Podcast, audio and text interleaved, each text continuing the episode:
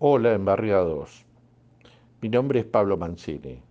Bueno, eh, gracias por la invitación, gracias por dejarme decir y hacer un recordatorio por el día del detenido desaparecido, día es un día internacional por iniciativa de la Federación Latinoamericana de Asociaciones Familiares de Detenidos Desaparecidos y que el día 30 de agosto se conmemore eh, esta, esta fecha.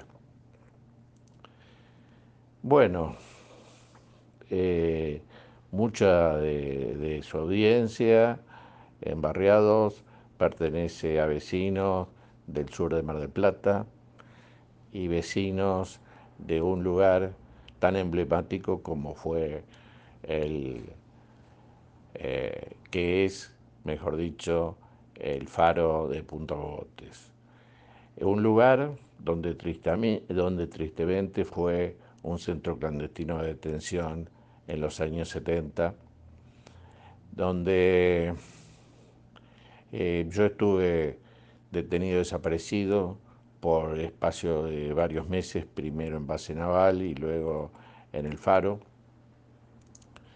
Un lugar donde por, por distintas situaciones, este, por nuestra militancia, estuvimos privados de nuestra libertad en condiciones totalmente infrahumanas, donde algunos compañeros este, desaparecieron definitivamente a partir de ese lugar, de haber compartido con, con algunos de nosotros ese espacio.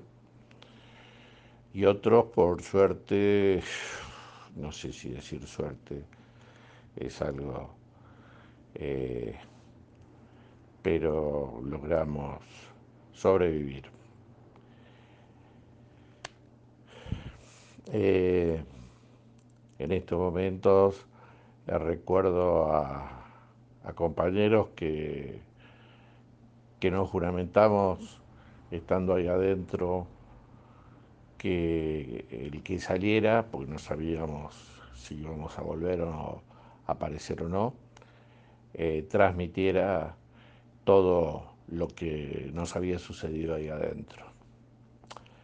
Así que, que bueno, el primero, primero que salieron se empezaron a comunicar, nos empezamos a comunicar entre, entre nosotros por algún teléfono o algún nombre que habíamos logrado transmitirnos en, el, en esos días eh, tan duros.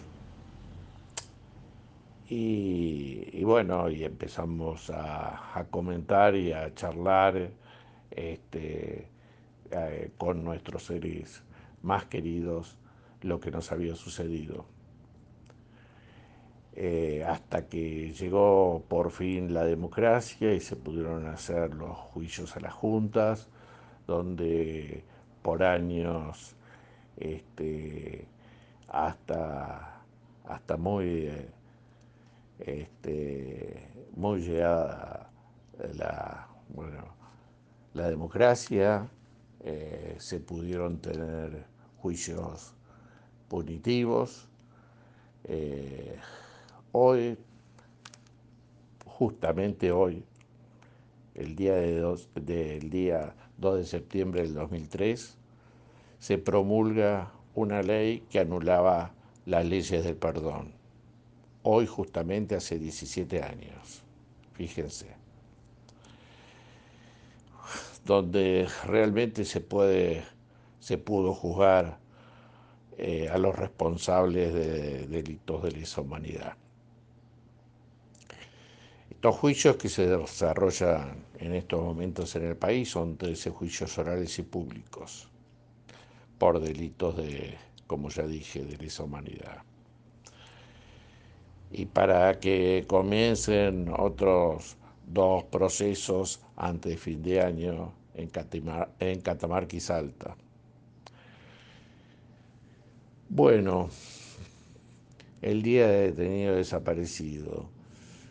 Eh, gracias a los compañeros detenidos desaparecidos realmente fueron los testimonios eh, que, que, realmente eh, se pudo hacer en la justicia para que se llegara a esto, ¿no? al esclarecimiento de, de todos estos hechos tan aberrantes sucedidos. Eh, pero yo no me quería detener solamente en el tema histórico, ¿no? El tema histórico está muy, muy charlado, muy hablado y demás. Pero a mí eh, particularmente hay situaciones que me ponen, eh, que me dan esperanza, mejor dicho, en el futuro.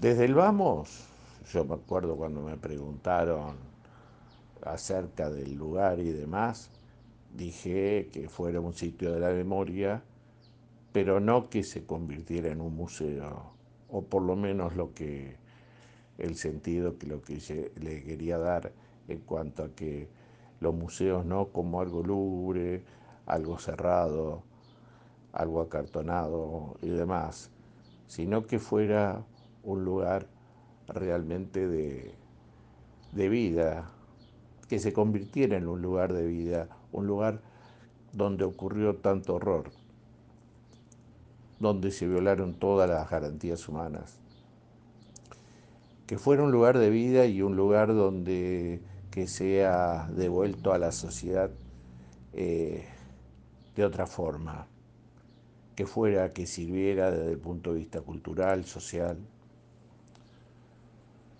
Y bueno, esto fue un, algo que, realmente en cuanto a lo que es eh, este sitio se comenzó a finales de los años 99, 2000, empezamos a pensar eh, y a trabajar eh, en este hecho. Primero que se reconociera como sitio, después que se sacara este, realmente lo que era un parque de diversiones, en lo que se había convertido ese lugar después de que el ESIM se retirara de ahí.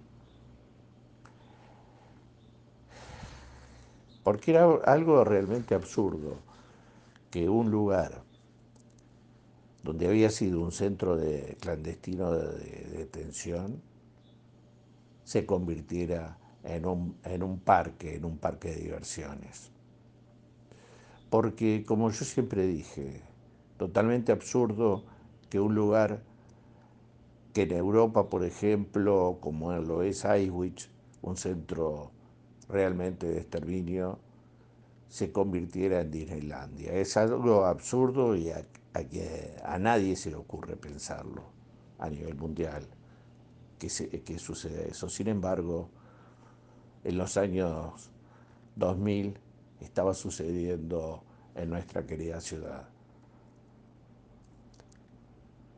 Eh, y como dije, yo, yo no pretendía que en ningún momento fuera un lugar eh, del horror, sino algo distinto, algo que la gente pudiera participar, algo que fuera cultural. Es así que, bueno, después de muchos años, y de muchos trámites y de, eh, muchas visitas en los distintos estamentos a nivel gubernamental, los organismos de derechos humanos de la ciudad, juntamente con otras fuerzas vivas, logramos que este, se reconociera como, como sitio. Así que bueno, y hoy por hoy este, es un lugar este, donde eh, la mitad del predio está en manos hoy por hoy de la, Universidad Nacional de Mar del Plata. Hoy por hoy es un lugar donde se está en el medio de esta pandemia utilizando para repartir alimentos a toda la zona sur y se está haciendo realmente un trabajo social muy importante. Ese tipo de cosas eh, es la que creo, sí, estoy firmemente convencido de que nuestros como 30.000 compañeros detenidos desaparecidos estarían orgullosos de que detrás nuestro vienen compañeros tirando otra generación, siendo solidaria a partir de este lugar que es el faro de la memoria. Muchas gracias por haberme escuchado. Gracias.